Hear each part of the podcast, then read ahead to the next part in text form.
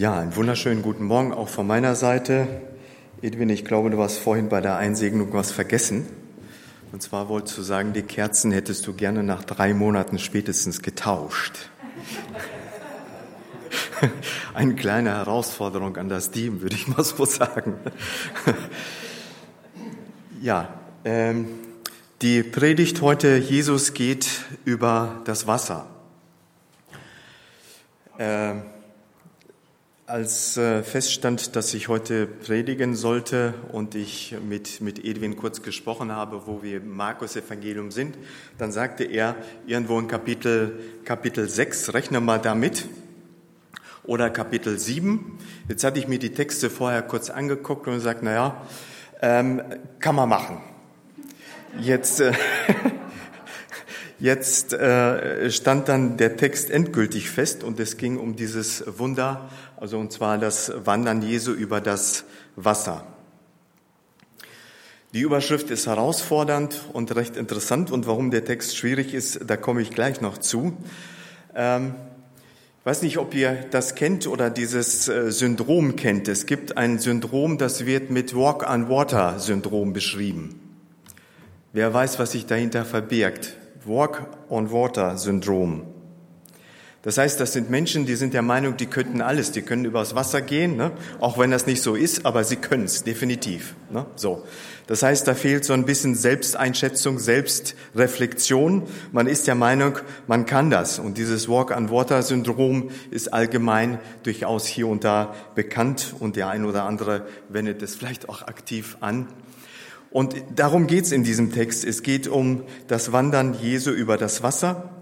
Und ich würde gerne mit uns den Text lesen. Stefan kam schon heute Morgen auf mich zu, der Text ist zu klein. Ich möchte mich dafür im Vorfeld schon entschuldigen, weil PowerPoint macht das halt so, wenn man den gesamten Text auf einer Folie haben will, da kann man nur eine gewisse Schriftgröße auswählen, dann geht's halt nicht größer. Ja, ich, ich hoffe, ich könnte das auch einigermaßen lesen, aber ich lese den Text auch vor. Text aus dem Markus Evangelium Kapitel 6 ähm, ab Vers 45. Nun drängte Jesus seine Jünger unverzüglich ins Boot zu steigen und ans andere Ufer nach Bethsaida vorauszufahren. Er wollte inzwischen die Leute entlassen, damit sie nach Hause gehen konnten. Als er sich von der Menge verabschiedet hatte, ging er auf einen Berg, um zu beten. Später am Abend, als Jesus immer noch allein an Land war, befand sich das Boot mitten auf dem See. Er sah, wie sich die Jünger beim Rudern abmühten, weil sie starken Gegenwind hatten. Gegen Ende der Nacht kam er zu ihnen. Er ging auf dem See.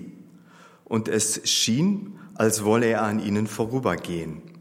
Als die Jünger, ihm auf den, als die Jünger ihn auf dem Wasser gehen sahen, meinten sie, es sei ein Gespenst und schrien auf. So sehr waren sie alle bei, bei seinem Anblick von Furcht gepackt. Als aber Jesus sprach sie sofort an, erschrecket nicht, rief er, ich bin's, ihr braucht euch nicht zu fürchten. Er stieg zu ihnen ins Boot und der Sturm legte sich. Da waren sie erst recht fassungslos. Denn selbst nach dem Erlebnis mit den Broten hatten sie noch nichts begriffen. Ihre Herzen waren verschlossen. So, dieses Wunder und alles, was da passiert, ist schön und gut. Aber das, was mich in diesem Text herausfordert, ist eigentlich die Schlussfolgerung, die Markus aus diesem Geschehen und aus dem, was da passiert, eigentlich zieht. Und das ist eigentlich so die Herausforderung. Markus hält nichts scheinbar von diesem Walk-on-Water-Syndrom. Die nächste Folie bitte, Stefan. Sondern Markus betont nach diesem Wunder haben die nichts begriffen, denn ihre Herzen waren verschlossen. Wenn man jetzt so die Parallelstellen her heranzieht, weiß man, dass zu dieser Begebenheit äh, das Herauskommen aus dem Boot von Petrus dazugehört, dass er auf dieses Wasser geht und Jesus ihm die Hand hinhalten muss, weil er den Sturm und alle Dinge um sich herum sieht. Die Situation bei Markus scheint komplett eine andere zu sein. Ne? Das heißt, beim Matthäus-Evangelium merkt man danach, die sind alle begeistert, alle merken, das ist der Sohn Gottes wahrhaftig. Ne? Also wir haben es endlich verstanden. Markus sagt, ihr versteht nichts, ihr begreift das nicht. Und das ist die Herausforderung. Und die Frage ist auch, warum widersprechen sich diese Geschichten? Ich glaube, die Geschichten widersprechen sich nicht, sondern jeder hat eine gewisse Perspektive, das zu sehen, was da passiert ist. Ne? Und man könnte sagen, der eine sieht das Ganze vielleicht nach österlich ne, und hat seine Geschichte so formuliert, dass Jesus tatsächlich der Sohn Gottes ist und schreibt sein Evangelium aus dieser Perspektive. Und Markus ist einfach und versucht einfach die Situation, so wie sie damals da gewesen ist, zu reflektieren und in dieser Form uns weiterzugeben. Er hält scheinbar nichts von dem nach dem Motto Petrus, ne, also glaube nur und dann wird schon alles gut werden. Ne? Und er hält auch nichts davon, irgendwelche frommen Floskeln hier zu erwähnen, sondern er formuliert die Dinge so, wie, wie sie tatsächlich sind. Und Markus schreibt sein Evangelium aus der Perspektive von Jesus als Diener, als Dienenden, als denjenigen, der für andere in erster Linie da ist und anderen dient. Das gibt auch wieder dem Ganzen eine ganz andere Perspektive. Nun Markus 6, Vers 52. Die Jünger haben nichts begriffen. Jetzt stellt sich die Frage, also hier in diesem Text, ähm, haben die nichts begriffen nach den Wundern mit den Broten, dass die dieses Wunder nicht verstanden haben? Haben sie nichts begriffen jetzt durch die Stillung des Sturms, durch das Gehen Jesu auf dem Meer oder äh, auf dem See? Oder haben die durch beide Wunder nichts begriffen? Das ist einfach die Frage, die hier im Raum steht. Und das äh, Interessante ist, a, sie haben nichts begriffen und b, was hätten sie denn begreifen sollen? Was, was soll mit denen jetzt passiert sein? Was hat Markus erwartet, dass die Jünger jetzt tun? Nun, und da fängt die Herausforderung der Predigt an, weil diese Frage wird hier nicht beantwortet. Es wird quasi nur ein Hinweis gegeben, dass ihre Herzen verschlossen waren. Deshalb fehlt ihnen eine gewisse Begrifflichkeit dieser Situation. Ihre Herzen waren verschlossen. Gewisse Übersetzungen sprechen hier an dieser Stelle von verhärtet oder sogar von verstockt. Das ist schon, das ist schon eine harte Formulierung, wenn ich, wenn ich das für mich selbst höre und mir vorstellen würde, ich erlebe jetzt ein, ein Wunder, das mich schlichtweg aus den Socken haut, wie man das so im Deutschen sagt, und anschließend doch merke, es kommt nicht an mein Herz. Ich merke nicht, was diese, dieses Erlebnis eigentlich aussagen soll, was es machen soll. Ein hartes Urteil. Und an dieser Stelle merkt man, Markus hält hier nichts von frommen Floskeln, vom frommen Gefasel. Er möchte nicht erwähnen, Petrus, ne? Hättest du mal nicht auf die, auf die Wellen geguckt, hättest du mal geglaubt. Interessiert ihn hier nicht. Es wird auch nicht formuliert, jawohl, das ist jetzt der Sohn Gottes. Durch dieses Wunder haben wir es endlich begriffen, wir haben es erkannt. Ja, das ist der Sohn Gottes. Man sollte meinen, die Jünger sind unmittelbar dabei und das veranlasst uns ja als Gemeinde immer zu sagen, ja, wäre ich damals da gewesen, also dann, ich hätte das ganz anders wahrgenommen. Nicht? Äh, ich wäre da mit dem Herzen dabei. Bei mir wäre das komplett anders. Und na ja, klar waren die Jünger dabei. Sicher können die das alles ganz anders erleben. Aus Markus Perspektive scheinbar nicht. Also Markus sagt, ob du jetzt dabei gewesen wärst. Die Jünger haben es unmittelbar erlebt, begreifen es aber nicht. Wie kann das kommen? Nein, ihr Herz war verschlossen, sagt Markus. Interessant ist an dieser Stelle, ich habe einen Spruch gefunden, der das Ganze recht interessant umschreibt. Da heißt es, du kannst dein Herz verschließen vor dem, was du nicht sehen willst, aber nicht dein Herz vor dem, was du nicht fühlen möchtest. Du kannst dein Herz verschließen vor dem, was du nicht sehen willst, aber du kannst dein Herz nicht verschließen vor dem, was du nicht fühlen möchtest. Denkt mal drüber nach, was dieser Satz mit euch macht. Nun, jetzt möchte ich mich ein Stück weit dieser Herausforderung stellen und diese Frage beantworten. Was hätten die Jünger denn begreifen sollen? Was, was könnte es sein, wenn man jetzt den großen Zusammenhang mal äh, sieht, in dem diese, dieses Wunder beschrieben ist und in dem man uns als Zusammenhang sieht? Und ich finde das ganz gut, es passt heute ganz gut. Ähm, heute werden Älteste und Diakone eingesegnet Heute sind wir als Gemeinde hier diejenigen, die eigentlich typischerweise als Jünger Jesu Christi bezeichnet werden. Was erwarten wir? Was erwarten wir, wenn wir dieses Wunder lesen, wenn wir dieses Wunder hören? Die Vorgeschichte fängt äh, so an, dass eigentlich es ständig Passagen und wieder, wiederkehrend äh, betont wird, und dann kam die Menschenmasse wieder auf Jesus zu. Und dann kam wieder die, die Menschen dazu und wollten von Jesus entweder geheilt werden oder wollten von ihm eine Botschaft bekommen. Das heißt, die waren eigentlich ständig im Wechsel, die kamen eigentlich gar nicht zur Ruhe. Ähm, und diese Geschichte fängt ja so an, dass äh, Jesus die Jünger rausschickt, und zwar schickt er die in Zweierteams raus. Die sollen in die Umgebung gehen und sollen die Botschaft von ihm weitertragen als Dienst für uns als, die Gemeinde, als, als Gemeinde bezogen. Vielleicht sollten wir auch überlegen, wie wir in kleineren Teams das Wort Gottes weiterbringen. Und Jesus hat ihnen äh, ein äh, Prinzip mitgegeben. Es wird nicht viel erzählt, welche Inhalte diese Botschaft hatte, was sie da genau sagen sollten. Nur er hat ihnen ein interessantes Prinzip mitgegeben. Er sagte, wenn ihr in ein Haus geht und ihr werdet da nicht aufgenommen, dann geht raus, schüttelt den Staub von euren Füßen und geht weiter. Wenn ihr in eine Stadt oder in ein Dorf kommt, wo ihr ebenfalls nicht wahrgenommen oder nicht angenommen werdet, geht raus, schüttelt den Staub von euren Füßen und geht weiter. Es ist interessant, ne? also das kann ja vielfältig sein, warum jemand mich oder dich nicht mag oder das, was du sagst, was du tust, anders beurteilt, weil wir alle eine gewisse Sichtweise auf die Dinge haben, eine gewisse Herzenshaltung, um die es hier geht.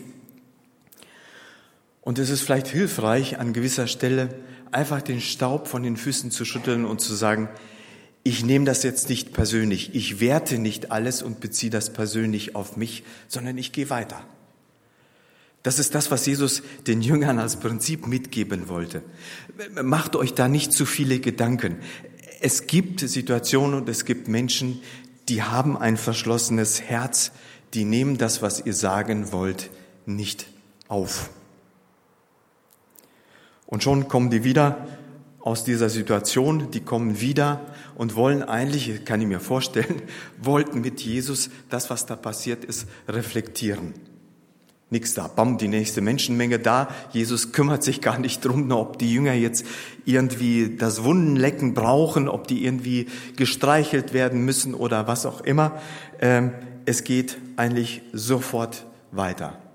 Eine Menschenmenge, die da ist und die Speisung der 5000 steht an. Ne? Das heißt, da sind die Jünger eigentlich auch so ein bisschen ungehalten und versuchen Jesus klarzumachen, die Menschen haben Hunger, schick sie doch nach Hause.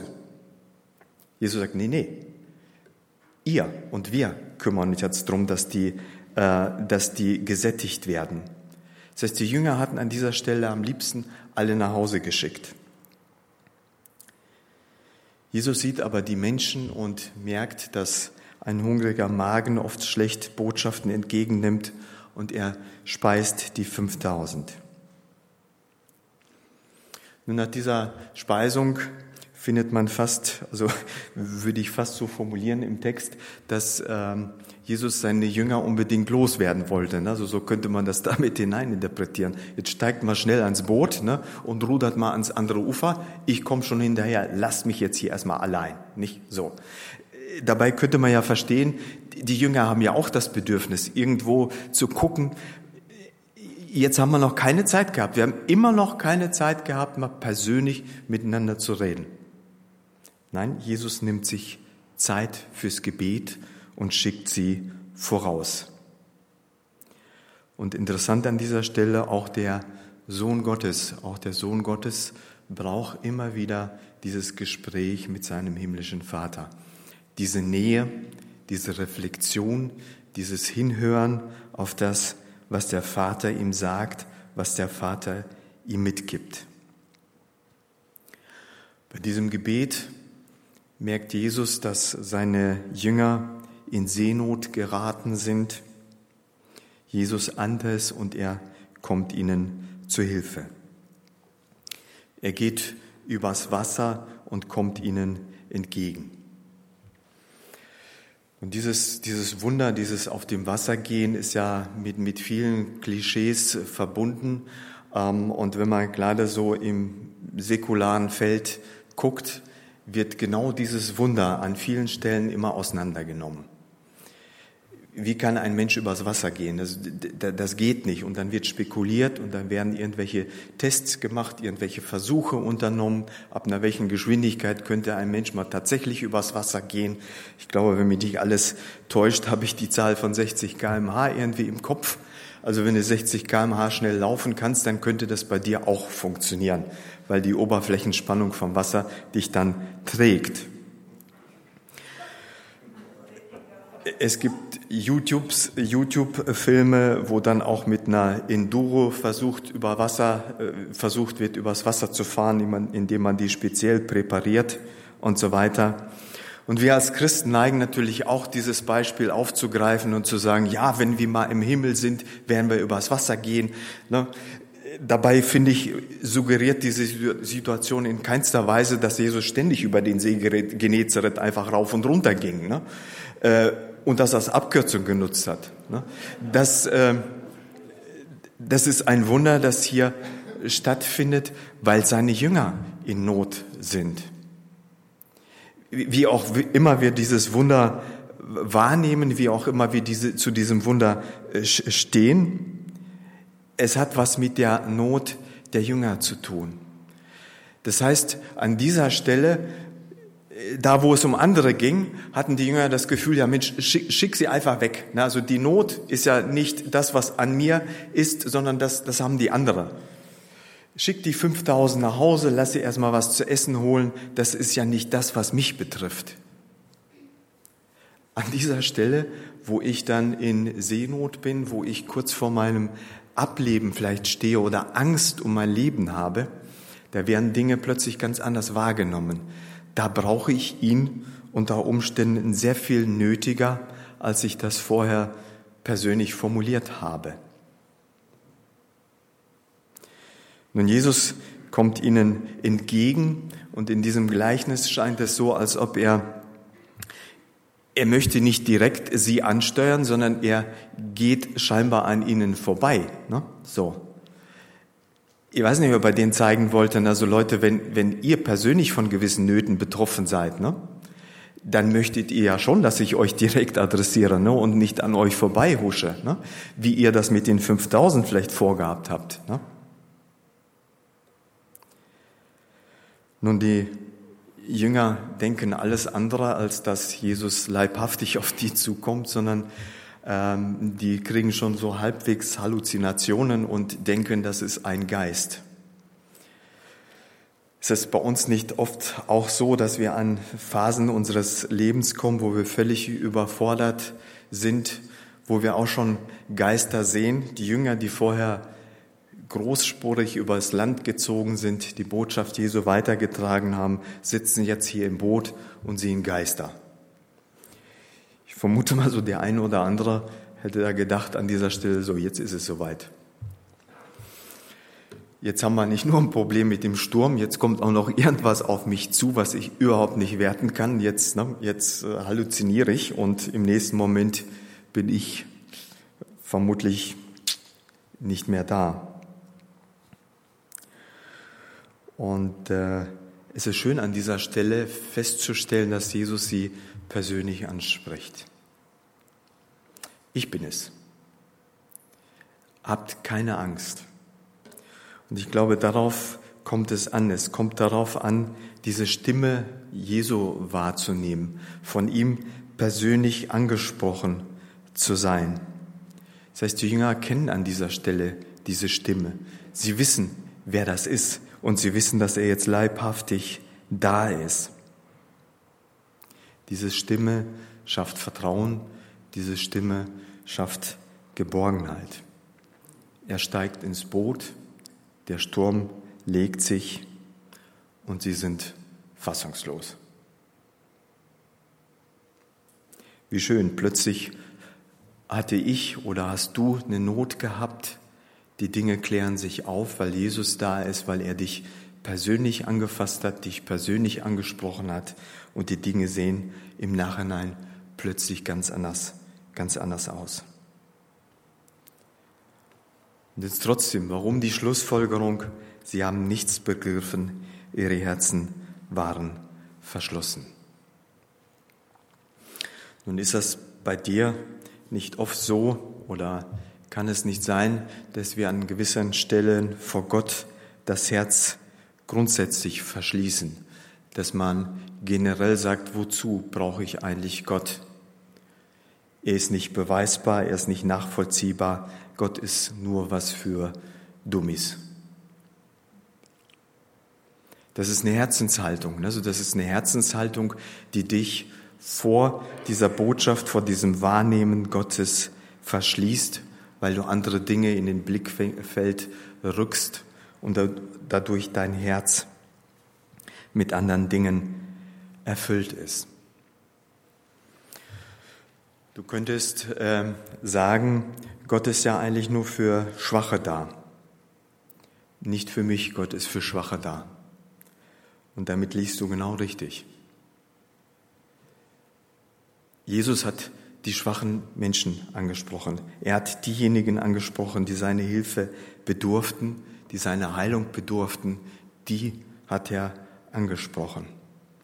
Wenn du an diesem Syndrom Walk on Water festhältst und der Meinung bist, du kannst dein Leben komplett selbst regeln, du kannst selbst übers Wasser laufen, wird dein Herz nicht geöffnet für diese Botschaft. Es wird nicht offen, es wird nicht frei für das, was Jesus dir sagen möchte.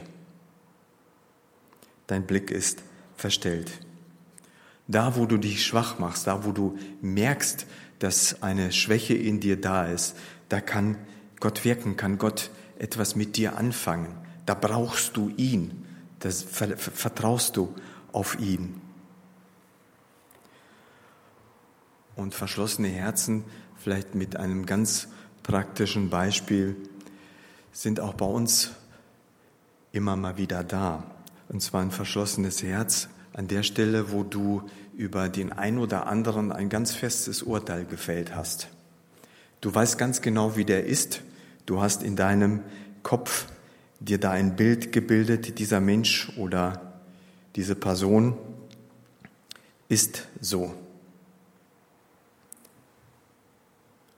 Und du definierst den Menschen als mathematische Konstante. Eins plus eins ist zwei und das kann eigentlich gar nicht anders sein. Dabei hören wir auf, unser Herz dem anderen zu öffnen und hören auf, einfach mal hinzuhören, einfach mal zu gucken, wie dieser Mensch tatsächlich ist. Ich glaube, um ein offenes Herz zu haben, brauchen wir Vergebung, brauchen wir das Ansprechen, das Aufeinander zugehen, um vom Herzen füreinander offen zu sein, um das Herz auch für Gott und füreinander offen zu halten. Was haltet ihr von dem Prinzip, dass wir als Gemeinde uns vornehmen, wir können uns gerne über meine Fehler unterhalten, wenn wir dann anschließend deine Schwächen uns vornehmen. Das Prinzip, kannst gerne über meine Fehler reden, aber gib mir nachher Zeit, dass wir auch deine Schwächen in den Blick nehmen und in, in Blickfeld rücken. Und das ist, glaube ich, die Herausforderung hier, das offene Herz zu haben. Das offene Herz, nicht nur das, was, ähm, was Jesus Christus und Gott in dir tun möchte, sondern auch das offene Herz füreinander und zu begreifen, was gewisse Dinge mit uns machen. Nun, ich hoffe, dass ihr das als Versuch wahrgenommen habt, diesen Text zu werten, diesen Text auf, auf uns und auf mich wirken zu lassen. Nimmt das in die Woche mit und denkt darüber nach, an welcher Stelle euer Herz und wie eure Herzenshaltung ist. Danke und ich möchte noch mit uns gemeinsam beten.